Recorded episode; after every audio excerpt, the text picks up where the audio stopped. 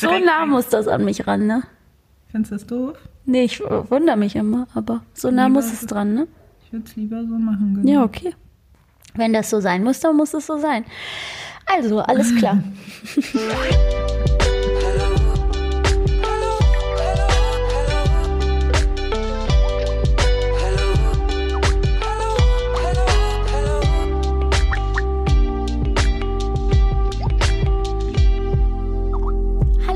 und herzlich willkommen zur neuen Folge von Feuer und Brot. Es ist die Nummer 50 und wir begrüßen euch das erste Mal wieder zusammen. Hallo Alice!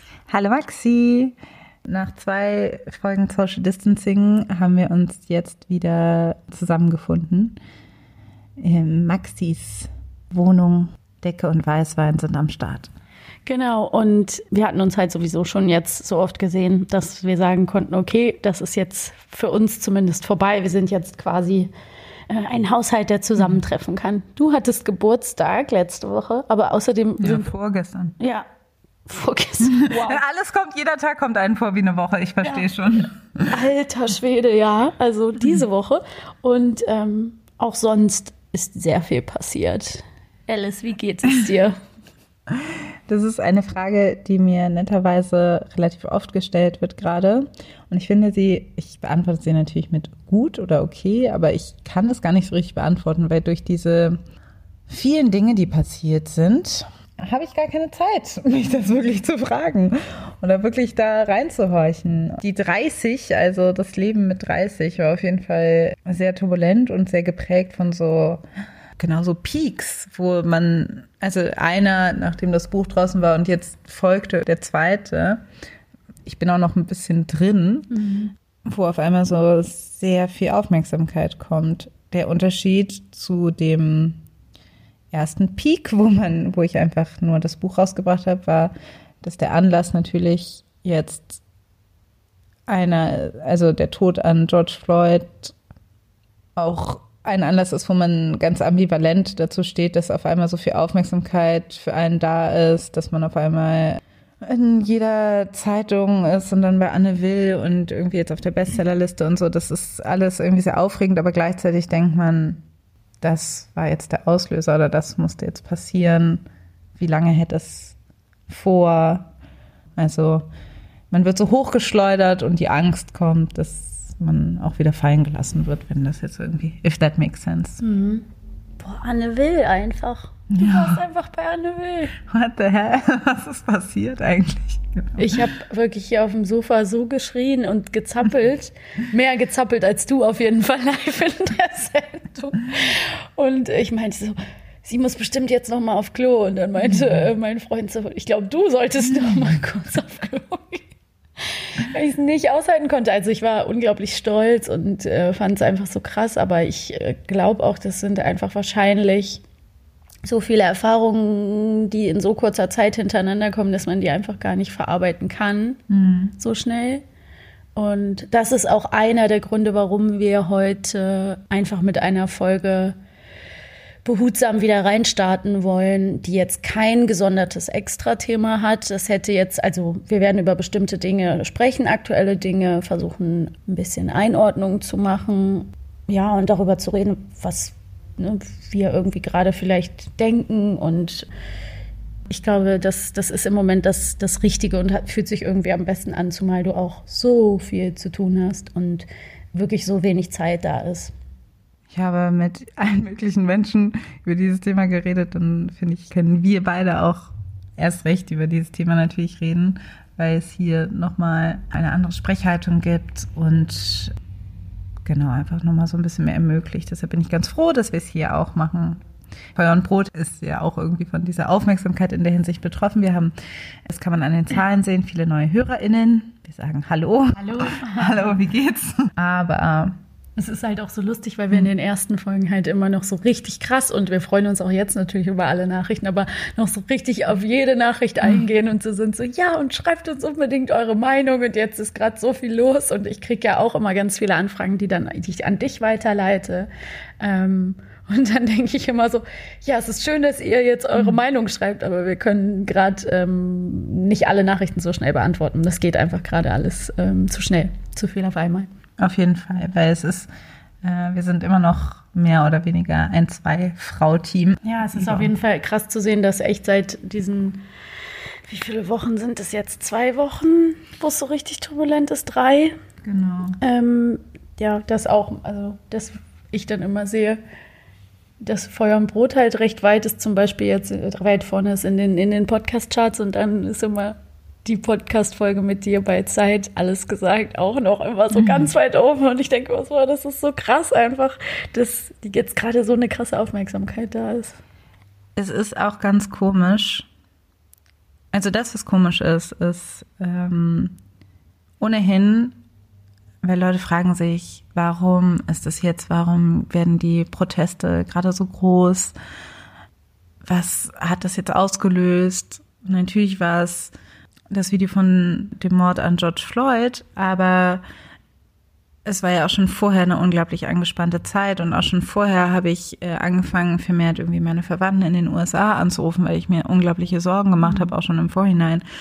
Ähm, ich einfach wusste, mit dieser Pandemie wird das Leben von denen auch nicht leichter. Mhm. Man, ich hatte direkt eine ganz konkrete reale Angst, dass sie irgendwie ihre Jobs verlieren. Ich hatte Angst um meinen Onkel, der schon 75 ist und weiß nicht, wie seine gesundheitliche Versorgung, wie das aussieht, weil das alles ja nicht unbedingt gegeben ist. Und selbst wenn das gegeben ist, ist die Wahrscheinlichkeit trotzdem für schwarze Menschen in den USA einfach relativ hoch, dass sie trotzdem nicht die richtige Care kriegen. Mhm. Und das alles hat mich schon dazu veranlasst, öfter anzurufen oder immer so Schreckmomente, so Adrenalinstöße zu bekommen. Dann kam das noch dazu. Das heißt, ein bisschen Parallelen zu Hanau kann man auf jeden Fall ziehen, was diesen Modus angeht. Ich sehe, was passiert ist. Ich fange an, dieses Video zu gucken. Ich mache es wieder aus. Ich mhm. weiß, was los ist. Ich informiere mich. Bei mir schaltet sich irgendwie alles ab und man bekommt so einen Funktioniermodus. Ich versuche irgendwie dann wie so, das habe ich mir, glaube ich, insbesondere bei der Tagesschau angewöhnt. So, ich versuche irgendwie, ich merke so die Informationen, alles prasselt irgendwie ein. Äh, man versucht einen Überblick zu bekommen und man versucht zu funktionieren. Und irgendwann breche ich ein, dann kommen die Emotionen und dann geht es irgendwie so hin und her. Also das ist so die Abfolge, die es bei mir gibt. Wo gehen die Emotionen dann hin? Naja, also irgendwann mal, ne, wenn ich dann fertig bin, weil ich musste ja an dem Tag auch arbeiten. Ich musste auch an was ganz anderem arbeiten. Also ich musste, es ging, ich war gerade bei, beim RBB in einer Formatentwicklung. Mhm. Und dann wird dieses Rauschen, dieses Grundrauschen von Social Media auf einmal so mega laut. Du guckst auf dein Handy und die Notifications hören nicht auf und ich, genau, ich muss, habe irgendwie gedacht, ja, okay, jetzt muss ich mich irgendwie an diesen Umstand gewöhnen, dass wenn sowas passiert, ich diese Aufmerksamkeit bekomme und ich finde das irgendwie, ich habe noch nicht das den Weg gefunden, wie ich mich dem stellen möchte. Ob ich diese vielen geführten Rufe, so fühlen sich Story-Verlinkungen ja so ein bisschen an, so Zurufe, mhm. ob ich denen antworten will oder ob ich mich davon löse und sage, das können Sie ruhig machen, aber das ist nicht meine Verantwortung, da jetzt also ich muss das jetzt nicht alles, ich muss dem jetzt alles nicht folgen, ich möchte nicht so reaktiv sein. Also das sind so ganz viele Fragen, die ich da hatte und immer noch habe und gleichzeitig so ein Verantwortungsgefühl und dieses Gefühl, okay, jetzt, jetzt, haben, jetzt werden diese Fragen gestellt, es ist diese Aufmerksamkeit da, es ist nicht die Zeit, sich gerade zurückzuziehen, auch wenn man das möchte. Mhm. Ach ja, ach, keine Ahnung, es ist. Ich glaube, da sind dir auch viele sehr dankbar, dass du das machst. Ähm, ja, es hat ja auch äh, Aminata Belli öfter mal, also schon in der Vergangenheit auf ihrem äh, Instagram-Kanal auch gesagt, so ähm, bitte seid auch vorsichtig, was ihr mir schickt und ähm, wo, was, wo ihr mich immer darauf aufmerksam macht, weil natürlich ähm, ist es auch immer wieder eine, äh, sind es triggernde Momente oder äh, retraumatisierende Dinge, die auch zum Teil ähm, geschickt werden und ich sehe ja nur einen kleinen Bruchteil bei Feuer und Brot und wie gesagt, das kann ich natürlich nur aus meiner Perspektive sagen, aber oft werden eben unbedacht irgendwelche ähm, einfach Bilder geteilt, guck mal hier, wie schrecklich diese rassistische Werbung oder guck mal hier, da passiert das und das und so. Und es ist ja klar, dass die Person am anderen Ende darauf aufmerksam äh, machen möchte, aber mhm. ähm, man muss natürlich auch ein bisschen an äh, den Empfänger oder die Empfängerin denken, ne, die sich dann vielleicht in dem Moment gar nicht davor schützen kann. So. Total, man weiß ja auch nie, in welcher Situation ja. man äh, äh, gerade ist. Und auch bei George Floyd habe ich gemerkt, eben, es war, glaube ich, ein Mittwochmorgen. Und ich bin eigentlich durch diesen Tag, mir ging es zwar super schlecht, aber ich bin durch diesen Tag irgendwie mit diesem gefühlten Modus, den ich irgendwie anbringen, also anwenden kann, ganz gut durchgekommen. Aber es ging halt, es waren eigentlich die Wochen danach und bis zum Wochenende hin. Eigentlich war mein Wochenende das Schlimme, weil da war ich einfach so, ich hatte das Gefühl, da kann ich es nicht mehr tragen, da kann ich es nicht mehr halten. Ähm, dann war diese Demo am Hermannplatz und danach war ich einfach nur fertig. Ja, ich war, ne? da habe ich gesprochen und auch nachdem ich gesprochen habe, weil ich hatte keine Zeit. Das war auch zum Beispiel so ein Moment, da ich hatte keine Zeit, eine Rede zu formulieren. Ich wollte aber sprechen, weil auch super wenig Frauen gesprochen mhm. haben. Also Nikita Thompson hat auch gesprochen, aber auch spontan. Mhm. Das heißt, es waren kaum Frauen da, die gesprochen haben äh, schwarze Frauen, die gesprochen haben auch. Und ich dachte, ich möchte es machen. Ich hatte aber keine Zeit, eine Rede zu formulieren. Dann habe ich auch gemerkt, das war ja so, Alice, ja, du hast ja schon vor super vielen Leuten immer gesprochen, aber ich habe noch nie vor so vielen Leuten mhm. wie am Hermannplatz gesprochen. Mhm. Das ist ja auch nochmal eine ganz andere Atmosphäre. Das ist eine das ganz ist andere Atmosphäre. Ob du jetzt, äh, an einem Tisch im, äh, im RBB-Gebäude irgendwie einen Pitch vorstellst oder ob du auf dem Hermannplatz auf so einer Demo mit dem Thema und dem Hintergrund sprichst. Also sehr mhm. ganz anders aufreibend. Und dann versuchst du deine Worte zusammenzutragen und du merkst irgendwie keine, kein Satz wird dem irgendwie gerecht, dass du, du bist so wütend und deshalb sollte man Reden vorbereiten. Also ich kann nur allen Leuten den Tipp geben, wenn man auf einer Demo spricht, bitte bereite deine Rede vor, weil es nicht funktioniert, das nicht zu machen. Es sind nicht nur die Schüsse, die Knie, die Ellbogen, die uns umbringen. Es ist das ganze System. Und das müsst ihr verstehen. Müsst es studieren. Und ihr müsst euch Gedanken machen, wie wir es loswerden. Yes. Es geht nicht länger so weiter. And this has to stop. Now. Now. Yes. Dann bin ich da wieder runtergekommen. Ich war dehydriert, müde, emotional fertig und so enttäuscht von mir selbst und ich wusste niemand, nobody cares, dass ich jetzt diese Rede verkackt habe. Niemand interessiert es so wirklich, aber ich war so enttäuscht von mir selbst, weil ich dachte, alles, ich versuche alles zu machen und das, was jetzt wirklich wichtig ist, das ein Moment, der jetzt wirklich wichtig ist, dafür finde ich jetzt irgendwie keine Zeit, mhm. das richtig zu machen und gleichzeitig ist es auch irgendwie nicht meine Schuld, weil es einfach ja. zu viel ist. Aber irgendwie diese ganzen Gefühle kamen dann rein und dann habe ich irgendwie gemerkt, ich bin, ähm, ja, genau, dann lag ich da und war ein kleines Häuflein Elend. Ähm, genau. Dann kam der Feiertag, der für dich kein Feiertag war. Richtig. Der Montag danach. ah ja, war, genau. Da genau. hatten alle frei und du hast gearbeitet. Richtig. Und dann war ich einfach nur, und am Dienstag war ich einfach nur sauer. Ich war einfach nur so, weil ich dann auch gemerkt habe, also ich war so, es war so krass, weil ich gemerkt habe, alle, hm, also ne, mein Freund, äh, die Freunde, die äh, sich gemeldet haben, das war so wichtig. Ich wäre nicht durch die, ich wäre wirklich völlig, ich wäre überhaupt nicht klargekommen, wären da nicht Leute gewesen. Mhm. Ähm, aber ich habe halt auch gemerkt, wer nicht da war. Mhm. Ne? Also wer, wer sich nicht gemeldet hat. Und ja, ich war irgendwie so, und ich will, weißt du, natürlich, man weiß ja nie, was bei den anderen Leuten los ist, aber ich kann auch nicht immer, ich war so sauer, weil ich dachte, ich kann auch nicht immer sagen, nee, nee, ist schon okay, weil ich mhm. war sauer. Mhm. Und ähm, genau. Ja, und ich bin froh, wenn du mal sauer bist.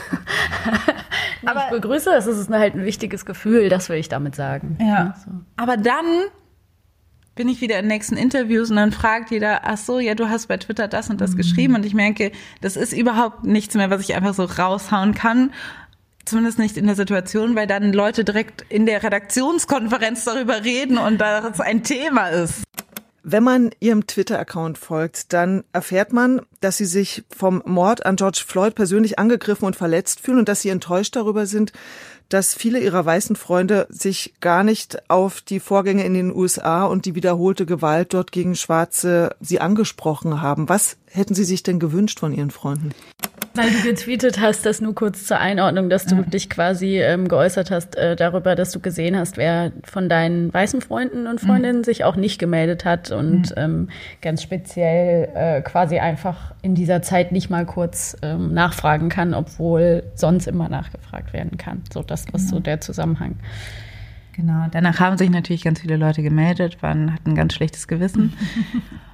Aber es sind halt einfach so viele Sachen. Ich habe einfach gemerkt, genau solche, also so diese Unterstützung, auch ähm, die Unterstützung, die du mir gegeben hast oder so. Also es sind halt, ähm, wenn es auch nur ist, ne, wenn es einfach so konkrete Sachen sind, wie ne, die banalsten Sachen, aber dieses kann ich, ich kann diese und diese E-Mails für dich beantworten oder ich kann das und das für dich gerade machen. Mhm. Also ähm, ohne groß, ohne eigentlich mit so einer Selbstverständlichkeit und sowas. Das sind aber, das macht so einen riesen Unterschied. Ja, und ich habe das halt auch nach äh, Hanau echt oft auf äh, sozialen Medien auch so ähm, gelesen, dass halt viele Leute sagen, äh, so einem ähnlichen Gefühl auch Luft gemacht haben und gesagt haben, so, fragt doch mal eure Freunde, ähm, die von diesem Attentat mehr betroffen sind, POC sind, ähm, wie es ihnen geht, wie es ihnen heute geht, wie sie sich mhm. fühlen, ob sie irgendwas brauchen, ob ihr irgendwas machen könnt.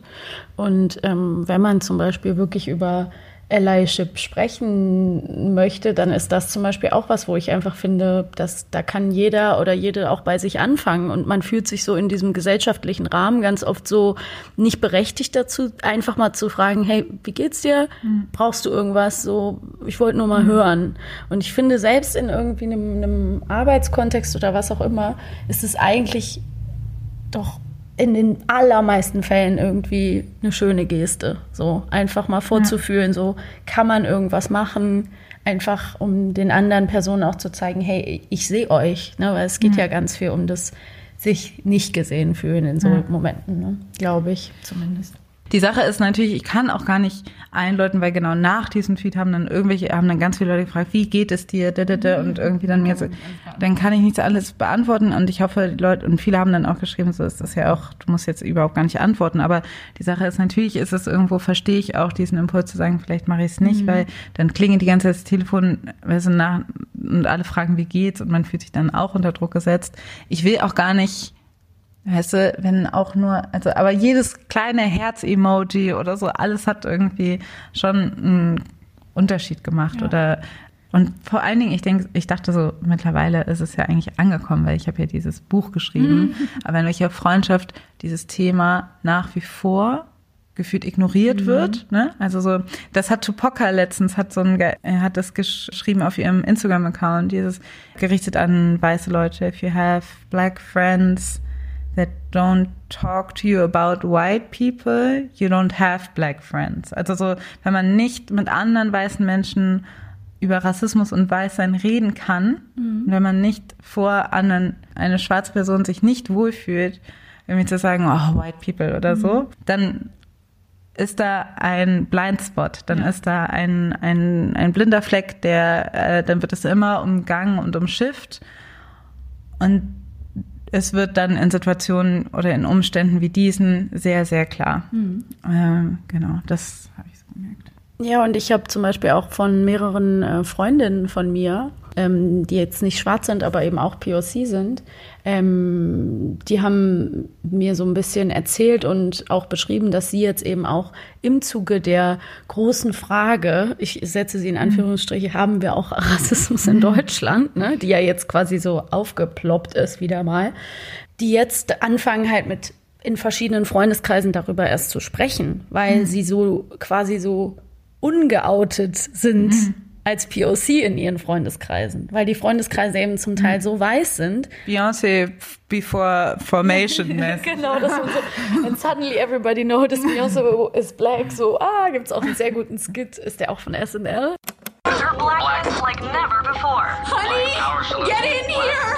What is it? What's wrong? Black, black. Out of nowhere. I think Beyoncé is black. The day Beyonce turned black.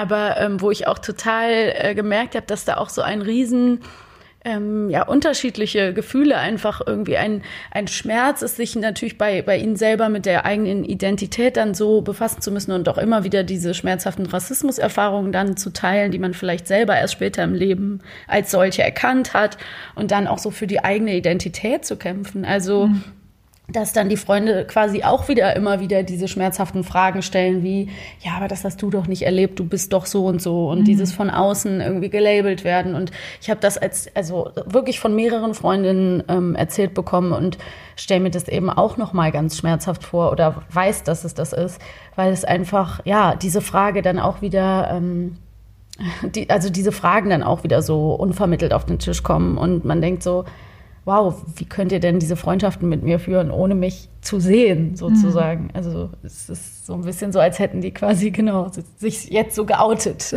Ja, genau. Nicht weiß. Ähm, sagt man ja auch, in Zeiten der Krise merkt man dann, ne, wer ist am Start, wer nicht. Mhm. Genau, jetzt sind wir aber in so einer Situation, wo viele, viele, viele Leute ja eigentlich das Thema nicht ignoriert haben, sondern da genau hingeschaut haben und irgendwie gesagt haben, ne, Black Lives Matter Hashtag überall und dann kam Blackout Tuesday. Es war unglaublich voll auf den Demos. Man, außerhalb der USA gab es die größten Black Lives Matter Proteste hier in Deutschland. Also es war, es hatte eine unglaubliche Schlagkraft. Mm.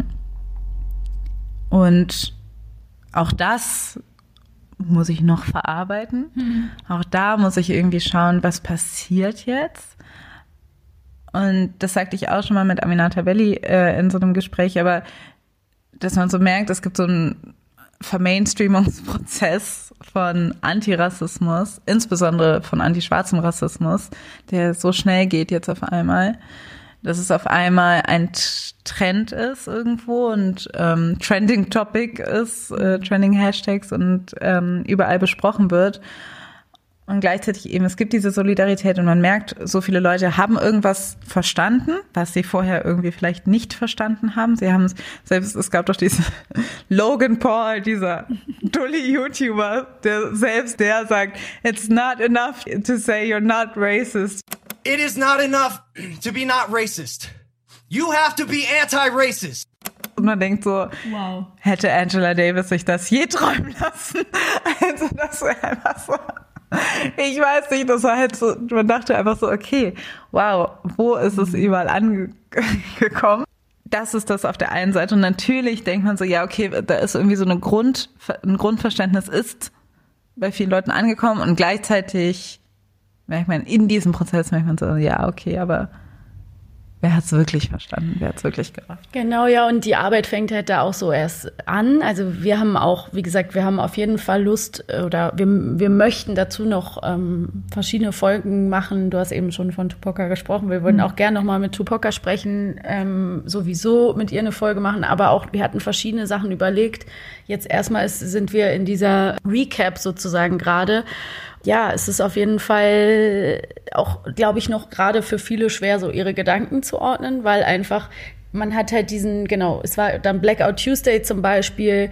Da habe ich persönlich dann auch so überlegt, ähm, mache ich das jetzt oder nicht, weil ich auch ganz schnell dann Kritik gelesen habe, äh, in dem Sinne, dass eben auch Inhalte dadurch unsichtbar gemacht werden. Und wenn das jetzt jeder macht, dann ist der ganze Feed voll mit den schwarzen Quadraten. Ich habe es dann persönlich nicht gemacht, weil ich irgendwie auch so ein bisschen dachte, ähm, ja, es hatte für mich irgendwie so einen faden Beigeschmack. Ich habe aber auch, ich kann das gar nicht konkret benennen und ich habe auch, will überhaupt niemanden bewerten, der es gemacht hat, weil ich sehe, dass das auch ein wichtiges Zeichen ist und dass man für andere ähm, äh, zu anderen Gelegenheiten, wo was Großes, Wichtiges passiert auf der Welt, eben auch Solidarität bekundet. Und dafür ist es natürlich auch sehr wichtig und, und groß. Ähm, allerdings habe ich gestern auch einen Tweet gelesen, wo halt so stand, now people start deleting the black square because it messes up their feed, mhm. so. Also, dass halt viele Leute das jetzt auch vielleicht wieder löschen. Ich will jetzt gar nicht so nur Negatives sagen. Es war faszinierend zu sehen, wer alles dein Buch geteilt hat, wer Exit Racism geteilt hat, ähm, wo das überall hingekommen ist. Und das ist schon mal prinzipiell was unglaublich Tolles. Und äh, ja, White People, jetzt geht's weiter. Also inklusive ähm, mir natürlich ist es einfach, man lernt, es ist nicht vorbei. Man muss weiter lernen und dranbleiben und jetzt ähm, wirklich Mut haben zur Selbstreflexion, würde ich sagen. Total. Ich meine, letztendlich ist es ja auch, also wir alle lernen weiter, ne?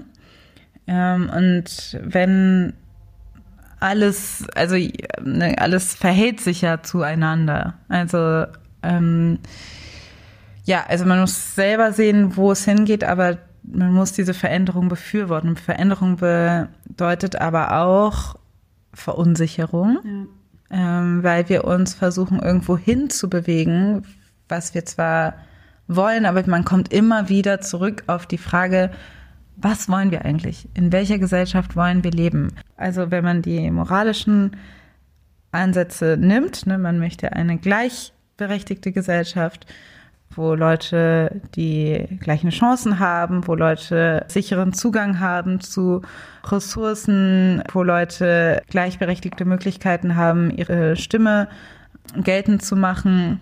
Vieles, was ja irgendwo in unserem System eigentlich schon so angedacht ist. Aber wenn man das wirklich konsequent durchzieht, merkt man, okay, wie, wie stellen wir das an? Mhm. Und es geht halt nicht, ohne dass Leute an ihr Privileg rangehen. Genau. Das ist halt so.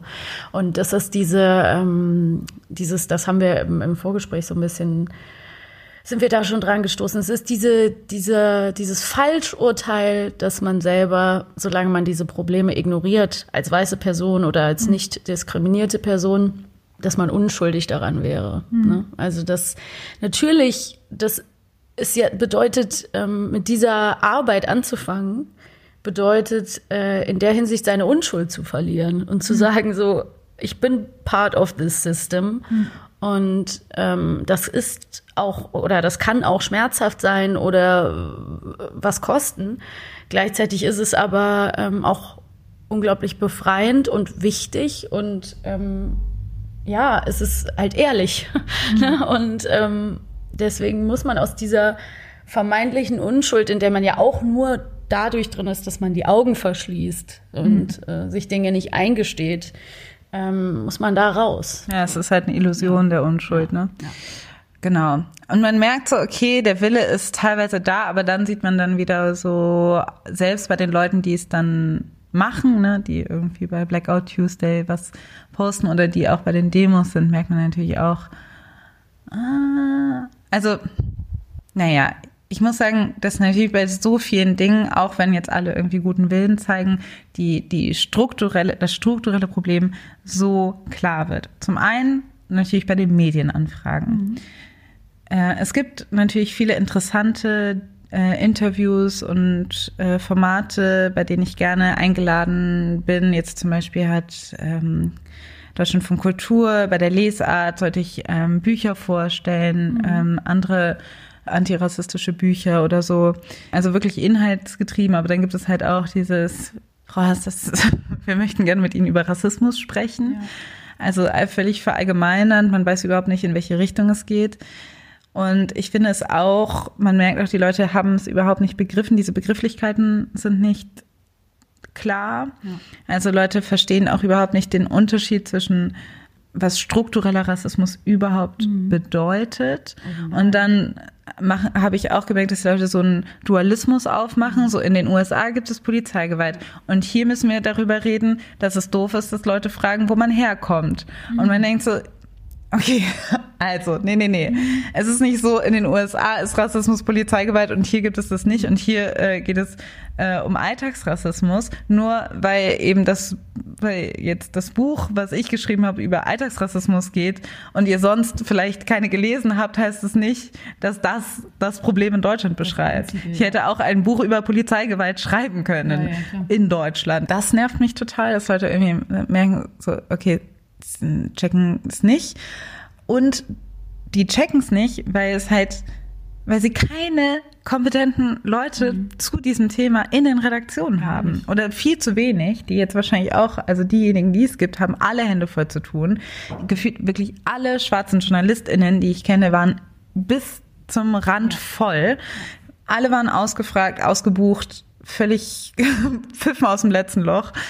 Und ich denke, ja, eigentlich müsste, müsstet ihr alle, alle Redaktionen müssten eigentlich ja, ja. jemanden haben, fest in eurem Team, Natürlich. die dieses Thema besetzt, so wie ihr Leute habt, die Innenpolitik, Außenpolitik, Kultur, Theater, keine Ahnung was, ja. besetzen, müsstet ihr jemanden haben, der sich auskennt mit äh, Rassismus. Und mindestens eine Person. Und ihr, das ist das Problem. Du kannst in Deutschland, ich erinnere dich daran, das wissen unsere HörerInnen auch äh, noch, aber ich kann diese kleine Anekdote ja noch mal erwähnen, weil es einfach auch wirklich bezeichnend ist. Du kannst in Deutschland so weit kommen und als so ähm, politisch gebildet ähm, durchs Leben gehen, ohne dich jemals mit dem Thema Antirassismus äh, beschäftigt zu haben. Also ich habe ja zum Beispiel Philipp Banse von der Lage der Nation mhm. ja mal Exit Racism empfohlen, mhm. als ich ihn getroffen habe, weil er mir äh, was erzählt hat und meinte, er möchte eigentlich gerne mal über das Thema Rassismus Rassismus sprechen in einer Folge mhm. und ähm, sich quasi gerade selber so ertappt hatte mhm. bei einem rassistischen Gedanken, so, einem, so, einem, so einer Alltagsprägung, mhm. ne? so einem wie wir sie alle in uns tragen in diesem mhm. System so. Und dann habe ich ihm das, das Buch eben empfohlen und dachte so, wie kann es sein, dass du das nicht weißt? Ja. So, dass ich irgendwie Woche für Woche die Lage der Nation höre und die auf so einem hohen Niveau politische mhm. Analysen machen können aber da ist ein blinder Fleck. Ja. Genau, und das erkennt man bei so vielen Leuten. Ja, und ich denke, irgendwie, dann sitzt man da mit irgendwelchen äh, ne, quote-unquote Koryphäen, Intellektuellen und die haben, die haben nichts bei dem Thema. Blank, blank, nichts. Und es ist halt, das finde ich irgendwie schockierend, was da, also was heißt schockierend? Irgendwie bin ich auch so defeated irgendwie, dass ich irgendwie denke, what? Also, das mich auch nicht mehr so viel wundert, aber es ist schon krass, das ja. zu sehen, was da einfach für ein Defizit herrscht. Und das finde ich halt auch krass, dass wir immer noch beim Grundkurs sind. Ja. Äh, und ich bediene halt diesen Grundkurs und deshalb ne, sind meine DMs voll, aber eigentlich könnte man noch so viel, eigentlich brauche ich das so viel weiter, geht es, müsste so viel weitergehen. Es hat auch letztens ähm, äh, hier äh, Tempi Wolf, auch eine mhm. äh, Journalistin, äh, sehr gut bei Deutschlandfunk Nova, meinte sie auch, es gibt gar keine Einordnung von, also jede Stimme, die sich zu Rassismus äußert, wird irgendwie so in einem so in einen Topf gebracht, aber es gibt natürlich auch politische Ausrichtungen. Es gibt Leute, die äh, unterschiedliche Dinge formulieren, unterschiedliche Forderungen haben, aus unterschiedlichen Ecken kommen. All diese Sachen werden irgendwie nicht richtig, also da, wie gesagt, es gibt da viel zu wenig Kompetenz. Sehr schade, das ist das eine, was ich gemerkt mhm. habe. Das andere ist natürlich irgendwie genau diese ganze ähm, Hashtag Aktivismus, Slacktivism Frage, weil ich bin total bei dir mit Blackout Tuesday, dass ich irgendwie denke, alle haten natürlich immer solche Aktionen, mhm. aber die Wirksamkeit solcher Aktionen ist auch nicht zu unterschätzen. Mhm es ist schon, genau, auch Je suis Charlie kann man am Ende sagen, was hat's gebracht und auch problematisch, aber jeder weiß, was es ist ja. und jeder, also das in diesen Momenten gehören diese großen Netzaktionen irgendwie auch dazu und auch Blackout Tuesday hat dann irgendwo ne, löst eine größere Medienaufmerksamkeit aus und dann sind diese Diskussionen überhaupt notwendig. Deshalb echt, ich finde es überhaupt nicht blöd, der sich beteiligt hat. Ich finde auch niemand blöd, der sich nicht beteiligt hat. Voll. Es haben ja auch meine Freundinnen zum Großteil gepostet und ähm, ich dachte, vielleicht ist das jetzt gefährliches Halbwissen, dass das ursprünglich eigentlich aus der Musikindustrie von großen Labels in den USA Ja, zwei Frauen haben das ins Leben, Leben gerufen aus Genau, aus der Musikindustrie. Ähm, ja, und daher war das dann auch bei mir im Freundeskreis eben Menschen, die bei Labels arbeiten, hier in Deutschland wollten eben dann auch mhm. ähm, was machen und dann war das sozusagen, hat das auch so eine Fahrt aufgenommen und eben ist es, ähm, also wie gesagt, überhaupt kein in dem Sinne Urteil, es ist einfach, äh, ja, du hast es eben schon sehr gut analysiert. Und was du vorhin mir ja auch so klar gesagt hast, was ja auch einfach stimmt, ist, wenn dann so ein Movement so groß wird und so viele Leute sich beteiligen und so viele Leute sich gerade zum ersten Mal damit beschäftigen, ist da halt auch immer so a lot of Bullshit dabei. Mhm. Also man hat halt Dinge gesehen, die irgendwie einem sauer aufgestoßen sind oder so und ja. ähm, wo, wo es einfach schwierig ist ähm, klar würde ich jetzt auch mich schwer tun, die Leute jetzt persönlich anzuprangern. Das muss man eben immer gucken. Aber ich habe viele Posts gesehen von InfluencerInnen ähm, oder auch einfach ähm, Leute in den Medien, wo ich gedacht habe, also ich weiß nicht, zum Beispiel so viele Bilder, wo Leute sich irgendwie den Mund zugehalten haben und dann I can breathe auf die Hand geschrieben haben oder so, weiße Menschen natürlich mhm. jetzt, ähm, wo ich einfach gedacht habe, so, hm, das fühlt sich irgendwie nicht richtig an, weil nur weil du jetzt einmal die, die letzten Worte von jemandem, ja, mhm. ähm, das, also du kannst die nicht so nutzen für dich, für deinen Post. Also selbst wenn es ehrlich gemeint ist, irgendwie hat sich das sehr komisch angefühlt. Wie war das für dich? Ich habe das auch besonders bei der großen Black Lives Matter Demo am 6.6. am Alex gesehen. Da waren ja wirklich viele, viele Leute und das war auch irgendwo ganz ähm, krass zu sehen und es hat mich irgendwo froh gestimmt. Aber gleichzeitig habe ich gemerkt, eben es waren sehr viele weiße Leute natürlich auch da. Mhm. Ich kam ähm, relativ spät, das heißt der Alex war schon zu. Ich war einfach so quasi vorm Alex. Ich habe gemerkt, dass ich, wenn Leute I can't breathe gerufen haben, ich kann, konnte das in dem Moment nicht mitrufen. Mhm. Weil ich dachte, dieser Satz löst so viel Schmerz bei mir aus, löst so eine Emotion bei mir aus, dass ich das hier nicht sagen kann, neben irgendwie so vielen Menschen, die diesen Satz nie, ähm, die, die nie in die Situation von George Floyd oder Eric Garner kommen. Also, und so geht es mir eben auch mit diesem Post, dass ich denke so, I can't breathe also eben so, bei weißen Leuten denke ich so, but you can breathe. Mhm.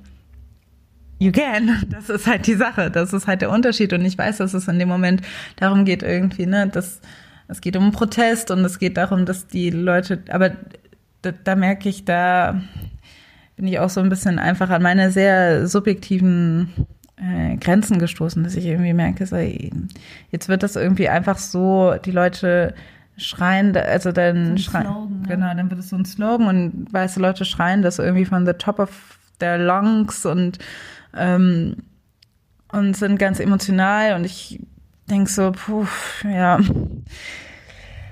ähm, dass ich äh, ja genau auch irgendwo denke, ja, aber die Sache ist, es ist halt in den ganzen, in der ganzen Wut, die du hast, so wessen Wut ist es gerade? Mhm. Wo kommt diese Wut her?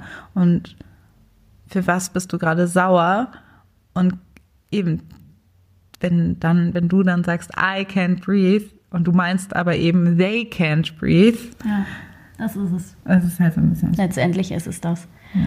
Und das ist eben auch ein wichtiger Part ähm, zu verstehen. Und das habe ich selber absolut auch so durchgemacht, ähm, dass wenn du diese Dinge alle siehst, dann auf einmal und du siehst, wie unfair dieses System ist und du siehst diese ähm, schrecklichen Dinge, die passieren aufgrund dieses rassistischen, ähm, zutiefst verankert unfairen Systems, dann willst du halt auf einmal, dann fühlst du halt diese Dinge und bist mhm. auf einmal auch wütend und denkst, wie unfair ist das und wie scheiße ist das und es kann ja nicht sein und du willst halt schreien und emotional sein.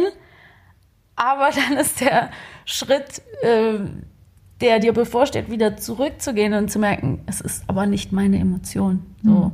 es ist, ich, ich habe eine andere ähm, Funktion in dieser Debatte oder in dieser Situation. Es mhm. ist so, das habe ich tatsächlich auch von dir gelernt. Wenn ich mich stellvertretend über etwas aufgeregt habe, im mhm. kleineren, Ne, wenn ich jetzt gesagt habe zum Thema Blackfishing oder kulturelle Aneignung, guck mal, das macht mich so wütend und ich will dazu einen Post machen und so. Und du hast gesagt, ja, du kannst dazu was sagen, aber warum bist du jetzt gerade so wütend? So, mhm. weil wenn eine von uns beiden wütend sein sollte, dann ja ich. Mhm. Und wir reden ja gerade darüber und ich bin nicht wütend. Also mhm. warum bist du jetzt wütend? Ne? Ja. Und dann kann man antworten, ja, weil ich mich natürlich reinversetze und weil ich natürlich Empathie spüre und weil mir das leid tut und so. Das ist ja auch alles valide, aber es ist nicht dasselbe. Genau. So, und die Sache ist eben die diese Äußerung und diese dieses ähm, ähm, Selbstbewusstsein in dieser Wut und die sofort zu äußern, sagen, was ist das? Das ist natürlich auch ein Ausdruck von Privileg. Absolut. Also weil man äh, da ähm, genau, weil man irgendwie nicht gelernt hat oder sein ganzes Leben zurück, sich zurückgehalten hat und so oft in Situationen war, wo man genau das gesehen hat und gespürt hat, aber nichts gesagt hat, weil man wusste, ähm, wenn man jetzt was sagt, dann werden alle Leute sich gegen einwenden und so. Also das, ähm, das haben wir in der Wutfolge ja auch mal äh, ganz kurz angesprochen, dass deine Wut von der Welt, in der wir leben, komplett anders rezipiert oder angenommen wird als meine Wut. Mhm. So, das ist einfach part of the system. So. Genau. Also das war, das sind halt einfach so Sachen. Auch da weiß ich, dass die vorkommen, ne? dass da auch ganz viele Leute ähm, und man muss ja auch sagen, zum Beispiel gerade diese ähm, Demos am Alex, die wurden organisiert von sehr jungen Menschen, mhm. also relativ jungen Menschen. Ich will jetzt nicht so paternalistisch klingen, aber von jüngeren Menschen, als wir es sind. Und die haben natürlich auch viele junge Menschen mobilisiert. Ja, ja. Das heißt, ähm, ich, da ist vielleicht, ähm, da ist auch so eine, ich habe auch gemerkt, diese ähm, viele, die beteiligt sind, auf der einen Seite denke ich so von den schwarzen AktivistInnen, die jetzt irgendwie noch jünger sind, die haben die, wich, die richtige und wichtig oder die nötige, den nötigen Willen zu sagen, wir können das jetzt ändern, wir können was reißen, bei uns wird das anders. Mhm. Wir haben Generationen natürlich auch über, also auch Generationen, die vor uns kamen, die irgendwie das angucken und sich irgendwie da zurücklehnen und sagen, ja, schön, dass ihr jetzt hier diese Demo macht, aber wartet mal ab, ne, die irgendwie so sind, die vielleicht auch irgendwo natürlich ihren Grund dafür haben und irgendwo vielleicht Recht haben, aber vielleicht haben sie eben auch nicht Recht. Und das, deshalb braucht es auch diese jungen AktivistInnen. Es braucht ja diejenigen, die immer noch an Change glauben. Ja. So. Ähm, das heißt, und dann hat man, und ich fühle mich irgendwie so da so in der Mitte. Ich ähm, habe irgendwo, ähm, denke ich, gucke ich ja fasziniert und teilweise ergriffen hier drauf. Fühle mich so, als ob ich in so einer Riesenwelle so mitgerissen werde und weiß noch nicht, wann sie so aufprallt, ob sie, wann sie, wohin sie mich spült und so weiter. Und versuche, das zu machen, was ich eigentlich machen will, irgendwie ein bisschen rauszuzoomen, drauf zu gucken und zu analysieren. Mhm. So. Aber ähm, fällt mir gerade nicht so leicht, weil man auch so reaktiv sein muss, die ganze Zeit so beansprucht sein muss. Ja. Das war ja jetzt auch wirklich besonders heftig, wie beansprucht du warst, ja. Und ähm, ich will auch nur noch mal kurz zu dem, was ich eben gesagt habe, sagen, so, ähm, wenn ihr jetzt äh, wütend seid als weiße Person und das gehört habt und denkt, ja, aber wo soll ich denn dann hin mit meiner Wut? Ähm, dann guckt doch mal, ähm, ihr könnt was erreichen und guckt euch aber um, wo und wann ihr Platz machen müsst für andere, weil es not your space ist und weil ihr vielleicht nicht die Ersten sein solltet, die jetzt über Dinge aufklären, aber trotzdem sind halt diese, ist ein Aktionismus ja was total Gutes, was mhm. daraus entstehen kann. Also, dass man Dinge verändern kann, protestieren kann, ähm, sich beschweren kann, wenn einem Dinge auffallen, die schieflaufen oder schlimmer, ähm, Schlimmeres. Also nutzt die Energie, die ihr jetzt habt und lasst euch nicht ermutigen, wenn dieser Weg auch manchmal steinig ist und sich ähm, scheiße anfühlt. Gleichzeitig, ja, ist es natürlich ähm, ist es jetzt einfach erst ein Anfang. Ja. So. Absolut. Es gibt ja auch unter anderem diesen Vorstoß jetzt ähm, unter anderem von Malcolm Ohanwe und Josephina Paco, die Hashtag kritisches Weißsein auch noch gerade so ins Leben gerufen haben, der auch irgendwie auch auf sehr viel Resonanz trifft.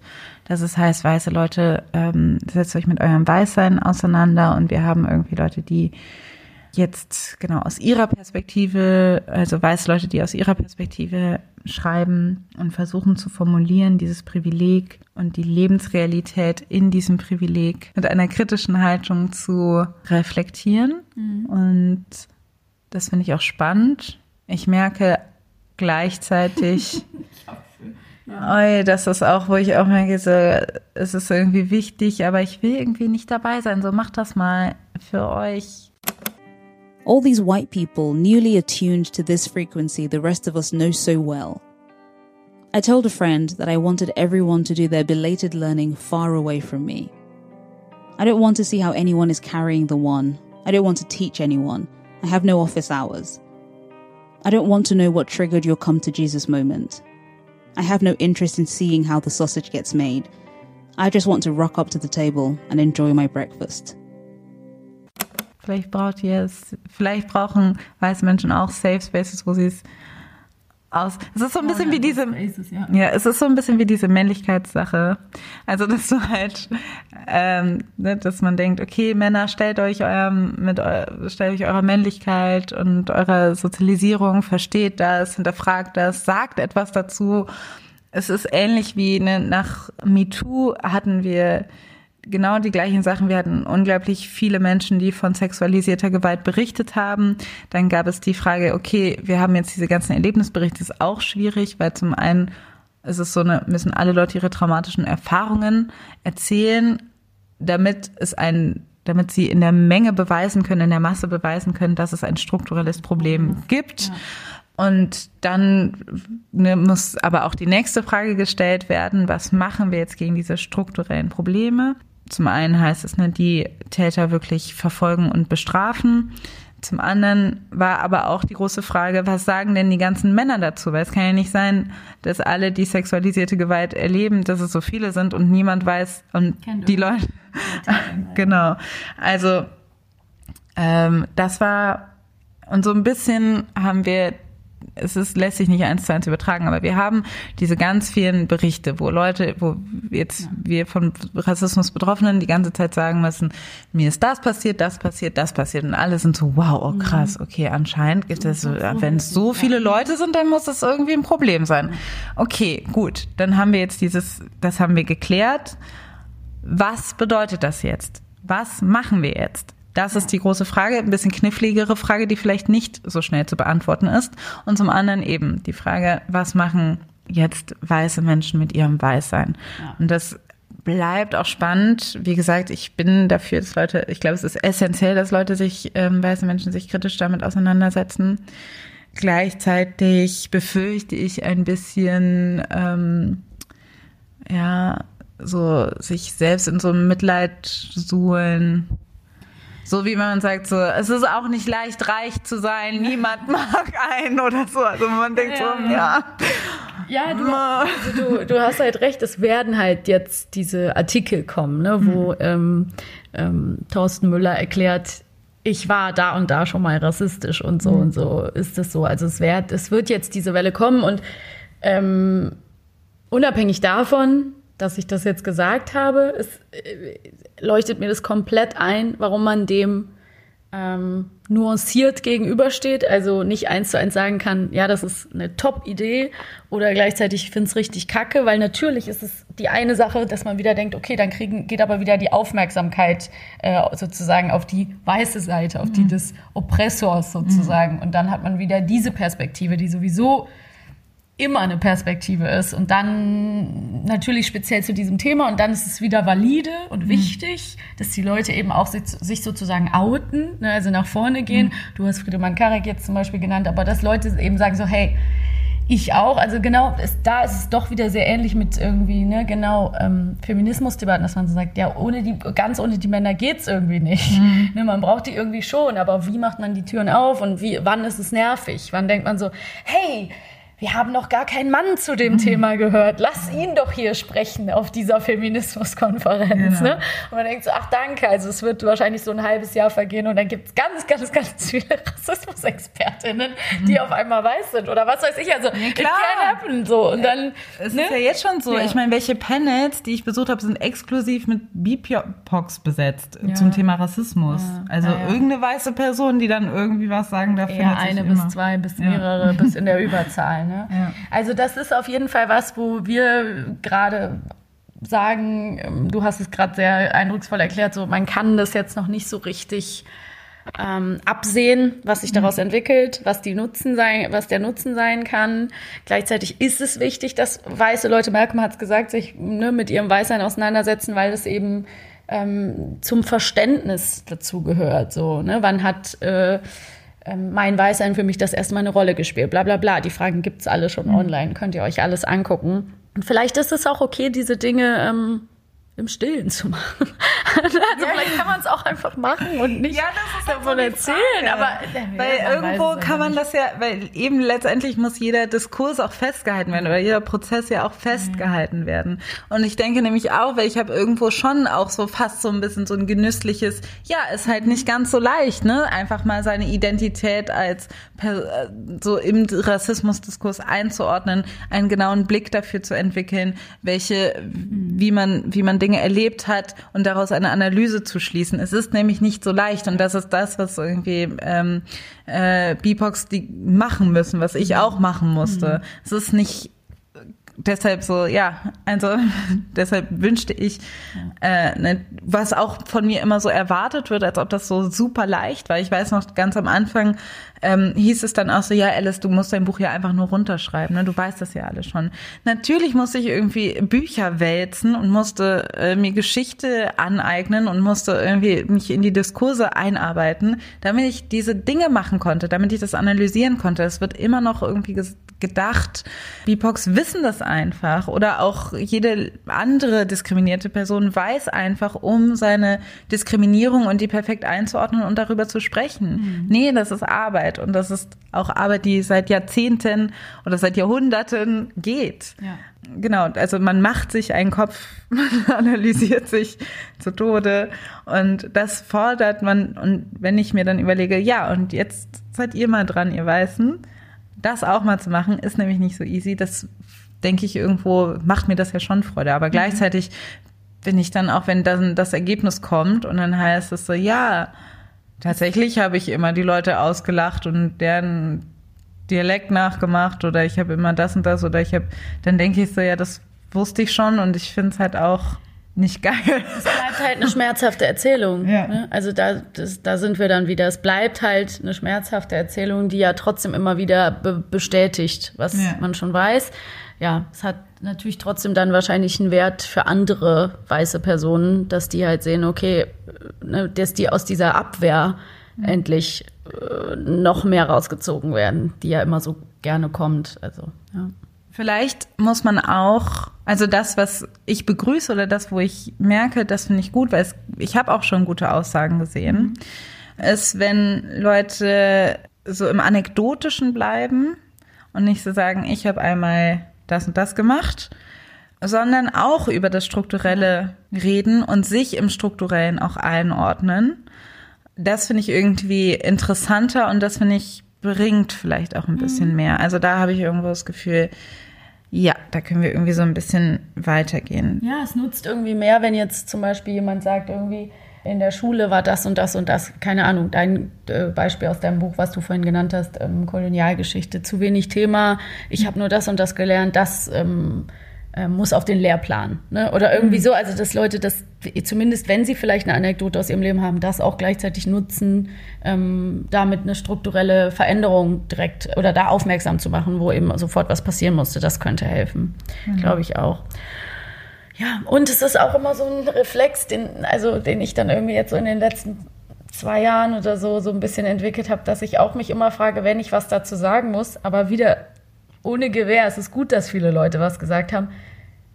Muss ich dann immer ich, ich, ich, ich, ich schreiben? Mhm. Also klar, in dieser Critical Whiteness-Geschichte eben jetzt, wenn, wenn es um die eigenen Erfahrungen geht, das meine ich nicht. Aber ich meine, wenn ich einen Post mache, kann ich den auch nochmal überle überlesen und mhm. dann ist es ist das ein Bild von mir und dann steht mhm. da hundertmal ich drin und ich will aber eigentlich über was ganz anderes reden, dann frage ich mich, warum? Mhm. Also dieses wahnsinnige immer wieder bei sich anfangen und immer wieder sagen, ich fühle mich jetzt aber so, ich fühle mich jetzt, äh, mir geht's jetzt so und ich bin so betroffen und so. Ich, ich glaube, es ist da ein wichtiger Schritt, davon Abstand zu nehmen mhm. irgendwann, weil ja. Ja. geht den Schritt von euch selber weg. Ich weiß, die, die sozialen Medien laden natürlich auch dazu ein. Das mhm. ist ein egozentrisches Darstellen von Dingen, aber ähm, Das ist mir nur irgendwie noch so aufgefallen, wenn dass mir Posts auffällig positiv auffallen, wo das nicht so ist. Das stimmt, voll. Das wird nicht unsere letzte Folge sein, wo wir darüber ähm, gesprochen haben. Wie gesagt, wir sind, das ist ein Ergebnis aus, insbesondere ich viel, viel zu tun hatte und jetzt erstmal einfach so, sag ich mal, ein bisschen freier unsere Gedanken äußern wollten zu dem, was jetzt gerade geschieht, geschieht und geschehen ist. Es ist auf jeden Fall, es ist ein Moment, in dem wir gerade sind. Es ist, es bewegt sich was und man, sel wir alle, das hört sich jetzt alles so pathetisch an, aber wir alle haben in der Hand, wo es jetzt gerade hingeht. Ob es wieder einschläft, ob es zu einem kommerzialisierten ähm, so eine so Bubblegum-Thema wird, was nicht mehr zählt, oder ob wir wirklich strukturelle Veränderungen vorbringen, wirklich äh, unbequem bleiben und ähm, da weitergehen. Und wahrscheinlich wird von allem ein bisschen sein, wird es von allem ein bisschen sein. Genau. Aber ich freue mich, dass wir darüber gesprochen haben. Und ich mich auch. Ich danke dir und wir hören uns beim nächsten Mal. Nein, wir hören uns sowieso schon vorher. Jetzt trinken wir noch unsere Weinscholle aus und chillen ein bisschen. gar nichts trinken. So machen wir das. Danke fürs Zuhören. Schön. Tschüss. Das war die neue Folge Feuer und Brot. Erreichen könnt ihr uns unter feuerundbrot.gmail.com auf Facebook, Twitter oder Instagram. Wenn ihr uns unterstützen wollt, könnt ihr das mit einer monatlichen Spende auf Steady oder Patreon. Wir hoffen, ihr seid auch beim nächsten Mal wieder mit dabei und bis bald. Tschüss. Tschüss.